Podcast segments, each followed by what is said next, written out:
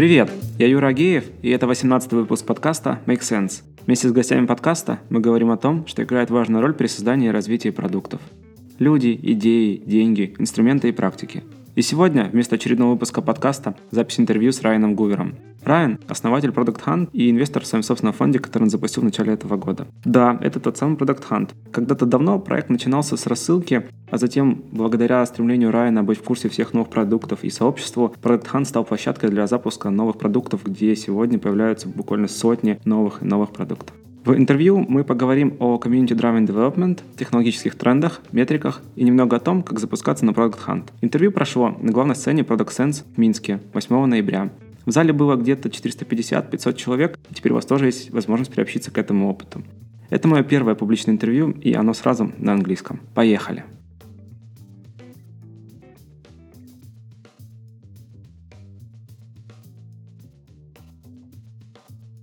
So, guys, we're about to start. Ryan, it's nice to have you here. And um, yeah, people still gathering around.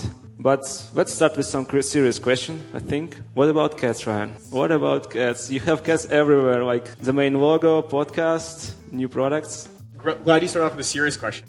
So cats. Is, a lot of people have asked me this question. For those that know Product Hunt, you'll probably notice there's this ridiculous looking Google Glass wearing yeah. cat on our website. We have shirts and stickers and we do meetups across the world and everyone is wearing these, these cat tattoos sometimes on their forehead. I have pictures to prove it. The story behind the cat really was somewhat organic in the very beginning. It was actually created by a guy named Jesse. He reached out in the early days of Product Hunt and said, Hey Ryan, I love what you're doing with Product Hunt. We'd love to create, you know, some t-shirts or some swag for you for free. And at the time time we were pre-funded, we had no money, and I was like, that sounds great. Like we would love that. Thanks. And he did a bunch of different illustrations. One of them, or a few of them, were really bad. Some of them were too literal. They had like product hunt with the target and arrows. It was really aggressive. And there are a lot of others. And, and one was this cat wearing Google Glass. And uh, I just liked it. Honestly, it wasn't anything strategic. I wasn't data driven by it. I was just like, this is ridiculous and kind of fun. And I thought it represented sort of the culture of product hunt, something that's friendly and welcoming and, and a little bit silly. Yeah, it's awesome. I think. I don't, don't really want to interrupt you, but Ryan, do you mind uh, taking the mic closer to your mouth because yeah. there's some issues with the sound? Is, it, is that better? Yeah. Yeah, it's That's awesome. Okay, I can hear myself better now too. Yeah, me Great. too.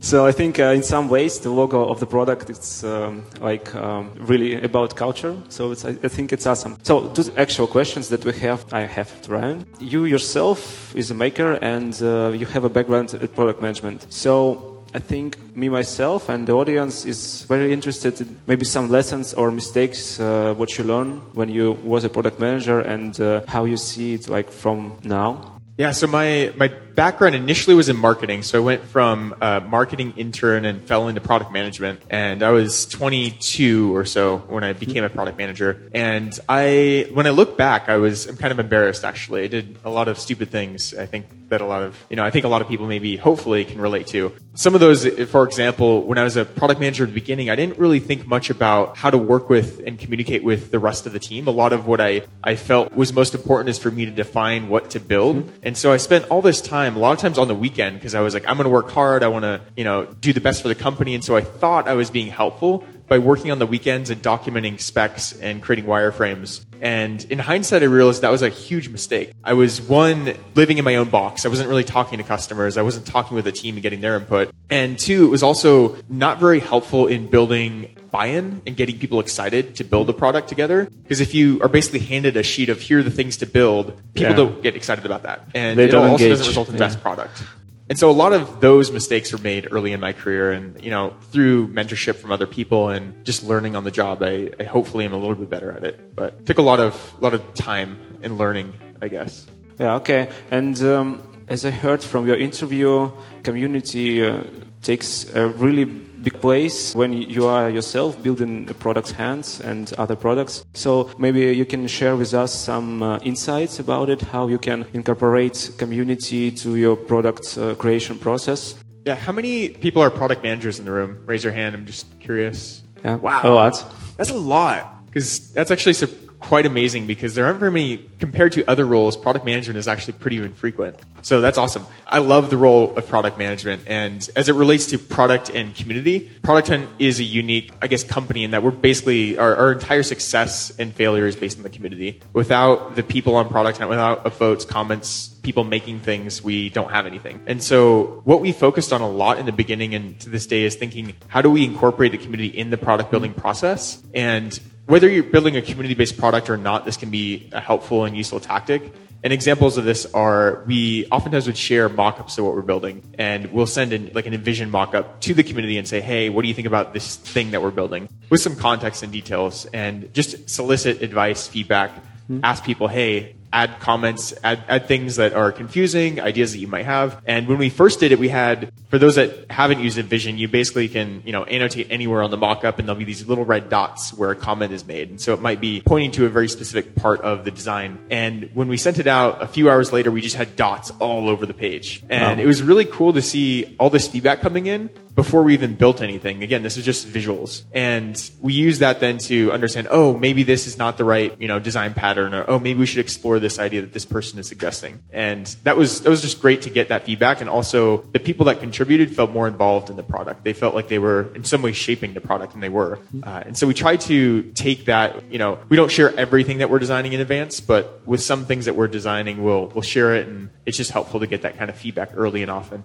Yeah. Okay. It's interesting. So it's kind kind of community driven product development. Kind of, yeah. And, but there's one, what I will say is, of course, we don't, of course, build everything or change everything based on people's feedback. You need to also analyze that, try to understand why are they suggesting that particular thing. Maybe the idea that they're suggesting isn't necessarily the right solution, but the problem or the goal that they're trying to solve with that suggestion is is something that you actually want to understand. As far as I know, you have like more than 50% of uh, Product Hunt community from the abroad, abroad of US, and um, how they react to the changes of the Product Hunt because they like have different mindset and stuff. Yes, we have over half half of the community is outside the US. A lot of people, they, they make this assumption since we're based in San Francisco, a lot of people assume that we're very Silicon Valley based and that most of the community in Silicon Valley, but it's actually less than 2% of our audience is actually in Silicon Valley. And furthermore, our team at Product is also distributed. We have, I'm losing track, three people in San Francisco and then about 14 others elsewhere from Bulgaria, Paris, Toronto, New Zealand, India, all over the world. And so that's given us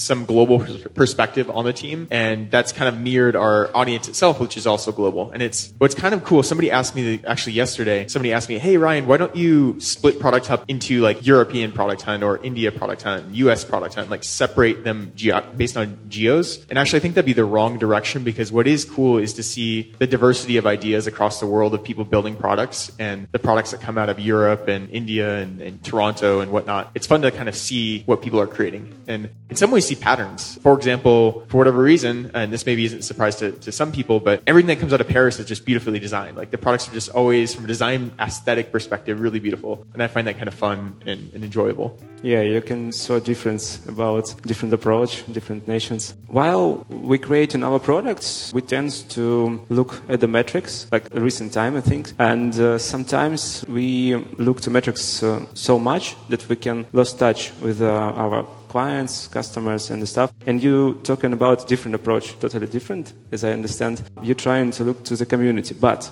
what about metrics that you use? Are you using it? Mm-hmm. Some metrics, and what um, this is metrics? Yeah, we certainly use metrics, and we have core KPIs that we're we're optimizing for. We actually have like three three KPIs that every project and every initiative should basically be be moving directly or indirectly, mm-hmm. and that centers around like just general user growth, revenue, and community contributions, which is kind of like a measurement of community health. And so we look at metrics a lot and we do some things to actually test ideas using metrics and data. One example, small example that we recently did was we historically have had like Twitter and Facebook as the primary login methods. And we had this uh, hypothesis that some people just didn't want to log in with their social profiles, especially if they maybe were logging in from more of a business perspective. And so we thought, okay, why don't we explore what Google login would look like and, and would people actually use it? So we put a button on the page, on the login page, and about 40, 45% of people people clicked Google login over other login options. Unfortunately, we didn't actually implement the login at that time. We just put the button there and counted the clicks. So it was a little bit of a Wizard of Oz test, but it proved out that people wanted to log in with Google, and that informed us to to then you know build out the Google login functionality, and and uh, and so we've done things like that to use data to inform some hypotheses and like some assumptions. And at the same time, though, if you're building something brand new, like that's more of an optimization. If you're building something brand new, a lot of times you have to just base it on your gut and your intuition on what you know about the audience and the user. And we have used surveys in the past too to, to ask our community questions and try to understand like what are their motivations, what are their goals, and then try to use that to inform product decisions. But yeah, a lot of that you just have to, you can't really use data. You don't have data to go off of. Maybe you can share with us some insights about like growth hacking and the stuff. Because as far as I know, Product Hunt starts from the email, email newsletter, and uh, grows, grows, grows. And uh, I'm really curious about maybe there is some insights from past couple years where Product Hunt was already a website, and maybe something you can share about how the growth was driven. So mm-hmm. it's really interesting. Yeah, there actually there's a bunch of different frameworks and ideas that you can look at product under, and one of them is if you look at products, and this applies to a lot of different types of products out there, but as flywheels, it's actually really interesting to dissect a product experience in that way. What I mean by that is product hunt, the initial design and everything actually wasn't, it was thoughtful, but it wasn't thought of as a flywheel. And the product hunt flywheel was sort of organically born. And the way it works is you have someone that finds a product. This is sort of the, the circular, I wish I had a diagram to show this is kind of how it works. Someone finds a product. Hopefully, they think to share it on Product Hunt because they think it's a cool product, think that other people like it. Then they share it. That hopefully then introduces it to the maker. The maker of that product sees that. They share it with their audience, and then their audience are also makers. And so there's a circular motion where the more people that post products leads to more makers, which leads to more people, which leads to more products, and so on and so forth. And so that flywheel is inherent to the design of Product Hunt and how it functions. Mm-hmm. And the more efficient that flywheel works, the more people that do each action, the, the lower our friction between each action, the better the system works and the more users essentially come to Product and discover Product Hunt. And so I think there's different ways that you can look at flywheels and try to apply it to your own product. You might have an existing product experience and you might realize this is something that we've done in, in other aspects of Product Hunt where we realized, wow, we have this flywheel of step one, two, three, four but actually, step six, between step five and six, is actually really mm-hmm. bad. The, it's, it's a lot of friction, or maybe we're failing in some way. And if we fix this step, that actually might complete the flywheel and then therefore lead to growth and, and whatnot and uh, maybe you, you, can talk about what you have done like in product hunt to fill these gaps i think. Yeah. So so one example so going back to the the homepage kind of posting flywheel that i described one one thing that was missing in the beginning that was somewhat organic in how we discovered it was initially people would find products post them and fairly organically makers would then start to discover that their product was posted. And initially it wasn't there wasn't actually a system to tag makers. There was no like badge that we would put on makers. We actually didn't reach out to any makers. It was wasn't even thought of in the beginning. But we realized that some people were notifying makers, or makers would see in their Google Analytics, "Oh, I'm getting traffic from Product Hunt. What is this site? What is this thing?" And that was then a realization that oh, we should make this more efficient. We should find ways to enable the community to actually tag makers. And so now today, if you know the username of uh, a maker of some product, you can then just tag them, and we'll notify mm-hmm. them on Twitter if it's a Twitter username, or via email if we already have their email address. And that's kind of one part of the the step of of that flywheel that we um, have attempted to address and, and, try to improve. Sounds awesome, really. We have a lot more things that we want to do there um, in terms of like now, if, now if you take that, how do you take it a step further and make it like how could we even automate that process entirely? How can we ensure that every single maker is tagged efficiently? And it's to get to that step is a hard problem to solve, but it's a it's a problem worth solving because we know how it impacts the overall effect. So it's actually a tool you, which you can apply to every kind of products. Yeah, you can apply it to a lot of a lot of different products. I wish I'm trying to think of another example. Well, AngelList Talent Platform actually has aspects of this, And that for those that don't know, the AngelList Talent Platform is a huge audience of people in technology, basically matching companies to talent. So it could be engineer, product manager, designer, etc. And part of that flywheel is is based on the fact that it's initially and still to this day a free platform where companies can post job openings for free, which then attracts candidates, which then attracts matches, which then attracts more companies to discover the talent platform and post their jobs. And that's kind of how the flywheel works. Again, it's kind of easier to describe with visuals, I think, than, than audio. Here's another question. There is a lot of what's going on in the world right now, and uh, new trends are rise and old ones are fallen. So what do you think about current trends like blockchain, AI, something? So, yeah. yeah. And uh, how how they will change products that we use that we're creating right now? Yeah, I I I mean, this topic is super fascinating because every day on Product Hunt, well, if you look at kind of the, the macro level, and I wish we had actual data on this, but subjectively, you can see the trends on Product Hunt where, you know, a few years ago, three years ago, let's say, a lot of anonymous apps, back when Secret was really popular, there were a lot of anonymous apps that were really popular, and everyone was creating an anonymous version of something. And then there was Uber for X. So everyone was creating like an on-demand startup for, for something. And of course now today we're seeing a lot of blockchain, crypto related companies, a lot of AI. In some cases AI, they just sprinkle it on for marketing. It's not necessarily like anything different than, you know, what was launched two years ago. Um, and so trends are really fascinating. I think for those that are building products, it can be i think it can be a trap to though to fall into some of the trends in some ways. And what i mean by that is some people i feel they they see the hype and the excitement around blockchain and crypto. And so they almost like force a way to apply it to whatever they want to build. And sometimes it doesn't make sense. Or sometimes it's they're trying to solve a problem that isn't native to them. It's not like there's a concept of founder market fit in that the best founders generally are, for whatever reason, equipped or very, um, they're basically solving a problem for themselves, or they have some sort of unique advantage to solve that particular problem. And so trends can sometimes be a, a, a trap where people get attracted to this trend and they start building a product that they have no business building. Like if I was, for example, to build, I actually had this idea to build like a laundry, on-demand laundry service. And I, like, I'm the worst person to build an on-demand laundry service. Like I have no passion for that at all. Okay. I have no interest. And so that's like kind of an example of like how I think trends can be one of those things that just pull people away from what they probably are truly best built to, to build. But at the same time, trends are exciting because they basically represent a new opportunity, a new thing that you couldn't do last year or even yesterday maybe. And that is something worth exploring and figuring out but what, how could I use blockchain maybe to solve this particular problem? Or mm. how can AI be used to solve this particular problem today that wasn't possible yesterday? So it's like automated laundry on blockchain? Yeah, yeah. Blockchain based AI laundry is my yeah. next startup. I'm announcing it here. It's exclusive. Um, officially, now it's officially. Yeah. yeah. but what's your favorite one of the tech trends? My favorite tech trend? Yeah. I don't know if I'd say it's my favorite tech trend, but it's a space I'm particularly interested in, is which is voice and audio. Mm-hmm. And the reason why I find that exciting is because we're already seeing a lot of our behavior shift from tapping on a screen, whether it's keyboard or your phone, which is all visual based, into an audio based interface with computers and technology. And we're seeing even people form habits around their voice that they didn't have, you know, last year. Where people like my girlfriend in the past, she's she's yelled, "Okay, Google, play Porter Robinson" or something, and this will be like in her home. She doesn't even have a Google Home in her in her place, so she's talking to nobody.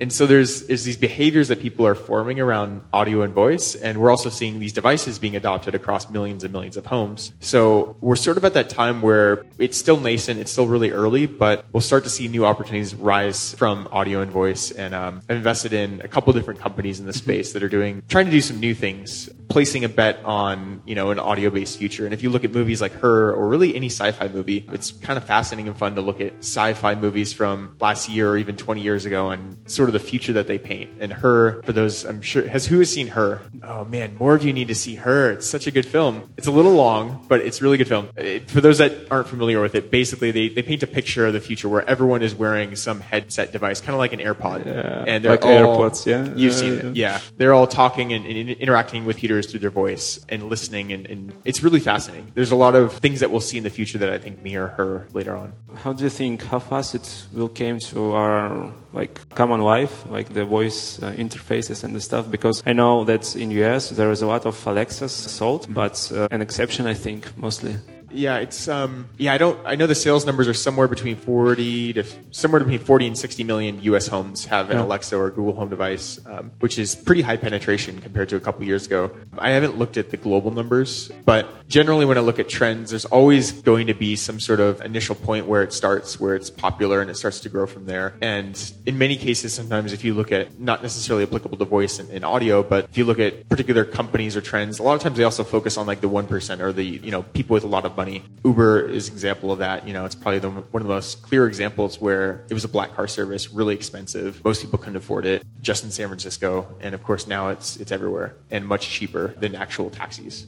And um, maybe you can have some ideas which you can share with us, like which products could be built on top of these audio interfaces? I think one exercise I might go through is thinking through what what behavior do people do on a regular basis, whether it's like daily or, or just frequently, that is better suited for voice than it is for typing. So there's examples for myself that are very small examples, and, and maybe there's not a product opportunity around this necessarily, but there are examples where voice is better to get the weather report. So in the mornings, I'll usually, when I'm like getting dressed, I'll say, okay, Google, what's the weather today?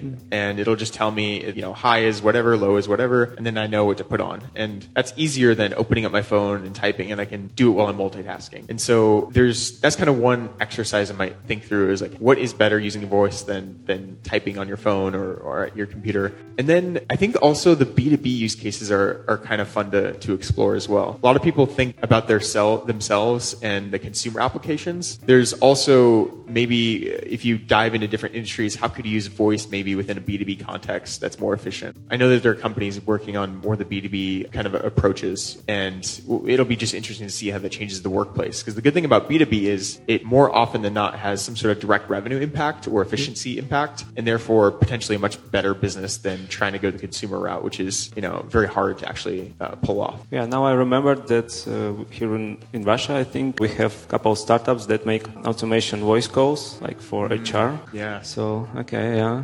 There's a there's a semi evil. I, I, I, wouldn't say evil, but yeah, semi nefarious. I don't like cold calls. That's why I say that. Yeah, but uh, but good example. Yeah, it might be a cultural thing. It's really strange to talk to nothing. Like yeah, yeah. Is there anything in terms of products right now that uh, you really interested in? It could keep you up, keeps you up at night. Specific products or or spaces? Spaces. Let's start spaces. with spaces. Actually, going not not to bring it back to blockchain, but uh, blockchain is, is also a really interesting space within when it comes to social networks and social interactions online that I'm I'm by far not an expert in, but very fascinated and curious by. And and the reason why is if you look at traditional social networks and the way they've operated, they've all, of course, been centralized. And the people that have used the social networks, the people that actually create all the value in those networks, uh, they don't derive any of the direct re- revenue or value out of that company. So if you were to imagine what would Facebook like look like if it was built with blockchain and some sort of token aspect, where the people who contributed and actually provided the value for the network actually earned some actual revenue or, or some monetary um, benefit out of that. And that's a really interesting thing to consider because it starts to shift the behaviors and the ways that you can incentivize networks of people in very different ways that weren't possible before. So it kind of goes back to what I was saying before is like what what's now possible with this mm-hmm. new technology or this new trend that wasn't previously. And this is one of the reasons why Facebook is building and has built a team entirely focused on exploring those opportunities. And and I think it's important for Facebook and incumbents like it to to consider like how could they be I hate to use the word disrupted, but how could they be disrupted and what new technologies you know, threaten their, their current foothold. Yeah, there are a lot of disrupting technologies, potentially disrupting technologies, but still we have like a little, I think, amount of uh, really big products like Facebook, Instagram, WhatsApp, and stuff. But uh, for a long time, I think a couple years at least, there is nothing new happened like this much big. And um, where are these kind of products? Yeah. Well, so there's there's another framing too when you that's similar to trends, but there's two different framings that I also like to look at when it comes to whether you're building a product or from an investor perspective. And those are platform shifts and behavior shifts. And sometimes those are those two things are very intertwined. But platform shifts, uh, you know, mobile, the, the rise of smartphones and mobile is the reason why Instagram and Snapchat and those companies are where they are today. They took advantage of this pl- new platform, which is your mobile phone, and created new experiences that weren't possible on your desktop. They're actually, you know, Daily Booth. It's about a decade old company, and uh, it was desktop web based product that was for sharing a daily selfie. So it was like using your webcam, taking a selfie. And in a different world, in a different time, Daily Booth would have become something like Snapchat. You know, it's actually that experience is better suited for mobile. And Daily Booth grew, I don't know the numbers exactly, but millions of people used it, but it ultimately failed in part because the platform just wasn't right. And so going back to what I, what I mentioned, there's platform shifts, then there are also behavior shifts, which are kind of what I described with audio, where people's behaviors are shifting because sometimes new platforms. In other cases, it's generational shifts. So if you look at Snapchat also benefited from a younger generation that didn't want to share photos photos on Facebook with their grandma and their family and whatnot. And they sought out more ephemerality to to service the um, the need and desire to share something more authentically that mm-hmm. wasn't permanent that they couldn't be judged by. And that was a generational shift. And so while you might see a lot of platforms like Facebook and uh, you know WhatsApp and all these others, Line, Kakao, like all these kind of almost old school decade long players, um, still like dominating when it comes to a number and metrics perspective. All of those are susceptible to platform and behavior shifts. If they don't adapt to these changes, then other companies, other startups can come in and, and rise to prominence through that. You're talking about that we are waiting for a generation change and uh, like waiting for a new platform where new products can arise. It's basically when there are these shifts that are happening, they're basically these, these holes in, in their armor or uh, opportunities that that oh there's a better metaphor Death Star like okay. Luke Skywalker yeah. shot that little little thing in the Death Star like that was a hole uh, mm. that disrupted the whole whole thing and that's the same thing for platform and behavior shifts I think for startups. You got to find that little hole and then take advantage of that and build something for it. It's uh, quite an analogy I think for uh, startups. Yeah smooth smooth analogy. Yeah. And uh, how do you think when when it could happen? When? When time frame yeah. I don't know. That's the hard one to predict. I think if you, it's always obvious in hindsight once there's a big shift. It's the people that can see it maybe a, a year earlier, but not five years earlier. Because mm-hmm. if you're also too soon, like Daily Booth is one example where maybe they were just too soon. If they launched five years later and they focused on mobile, that actually might have worked much better for them. So yeah, okay, we came back to the place, time, and uh, once again time. I think I think it's enough about trends and tech. Um, what about yourself? What is the most counterintuitive part, lessons that you've learned when you were building Product Hunt? Most unintuitive. Um, yeah. Actually, this is a more, unfortunately, more recent realization. And I think, so I, I don't know if culturally it's the same in, in Europe, but in the US, in startups, there's a lot of desire and belief that startups should be flat organizations, that everyone should have autonomy and control of, and complete equal kind of footing to everyone else. And that there shouldn't be titles and that everyone should wear many hats. And there's some truth to that. But what I found is actually a lack of titles and a lack of kind of structure and hierarchy can actually be a really bad thing, even for small startups. And what we've done more recently on the product hunt team is, is really give people domain ownership over things and more structure and and we now have team leads. Before it was like everyone reporting to me, which is just not scalable. And that's been great for the team. People are more motivated and it's clear on what they need to accomplish and what they're responsible for. And I think that's that's maybe something that was counterintuitive for me is is that hierarchy and titles and all those things are not bad things. There's actually a reason why people in most companies have that kind of structure. Mm-hmm. Um, and so, yeah, that's just one of many things I think that I've learned just on the job. Thanks. Question to the audience. Guys, I, I, I, know that we have some startups here. Can you raise the hands who were launched on Product Hunt? Yeah, one, one, two. Oh my God maybe 10, 15? Yeah, 16? awesome. Thanks, guys. Experienced people. Yeah. maybe uh, you can share some best practices or top advice to that one who do not already launch product hunt. Yeah. So I, I, get this question a lot. Like, how do I launch? Like, what's what's the right strategy? And the advice to launch from product is the same advice that I give for anyone launching a product in general. And there's a few things. One is there's no such thing as like a single launch. Like you're you're basically always launching, whether it's your first version, your second version, new feature. You're basically always shipping and always launching. And so to think that startups are build, build, build, build, launch, and then you're done is just not the right frame of mind. But then when you do launch, when you're announcing something, it really depends on how you're approaching it and who your customer is. But one one mistake I see a lot of people make, especially when they launch their first version, is they get so wrapped up in their vision and their like five year plan that they try to sell the dream and like the things that are in your head rather than sell the product that you built today. What I mean by that is it's better to describe what your thing does and, and how it's useful than you know describe it as like the future of remote working. Let's say you're building a video conferencing app and you're like the future of remote working is your ta- tagline. If someone reads that, they're gonna be like, what the hell does it do? like it doesn't mean anything to me. Whereas if you maybe described it it as like a super fast way to speak with your friends over a video chat or something, or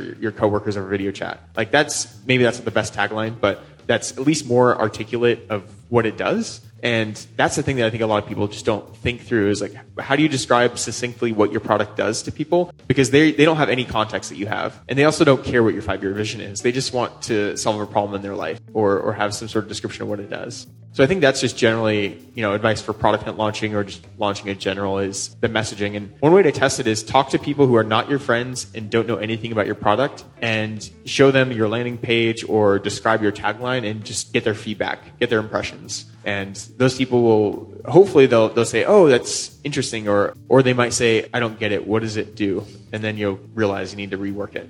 Yeah, I think it's like referring back to the community-driven product management. Yeah, yeah, because yeah, you're so wrapped up in your head. Going back to what I said before, when I was a product manager, I sat there on the weekends and I was documenting specs for features and not talking to people, and I was really in my own bubble. So yeah, if you could just get get outside your bubble, get feedback, it could be incredibly helpful. But maybe uh, there is some catch in it. So you can just talk too much to people, and uh, they somehow it will change your decisions for bad. I, th- I, think it's for sure maybe for good, but it could be yeah. for bad. That's where having a perspective is important. So if, if you're someone who is doesn't have a perspective or belief or some sort of direction, just only talking to people is going to be it's going to be hard to come up with like a clear idea or, or p- paint a picture of the future. So I think I would use all of those things as inputs to your own decision making and not necessarily as the goal isn't for the customer to tell you what to build. It's for the customer to inform your decisions of what to build.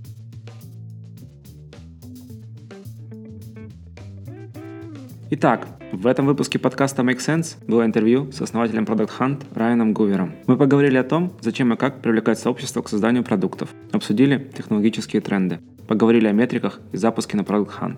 Интервью было записано 8 ноября на Product Sense в Минске. Следующий Product Sense пройдет в Москве 11-12 апреля. Записывайте в свои календарики. Это был 18 выпуск подкаста Make Sense, его ведущий Юра Агиев. Подписывайтесь, ставьте лайки и присылайте обратную связь. Спасибо, что были с нами. До следующего выпуска. Пока!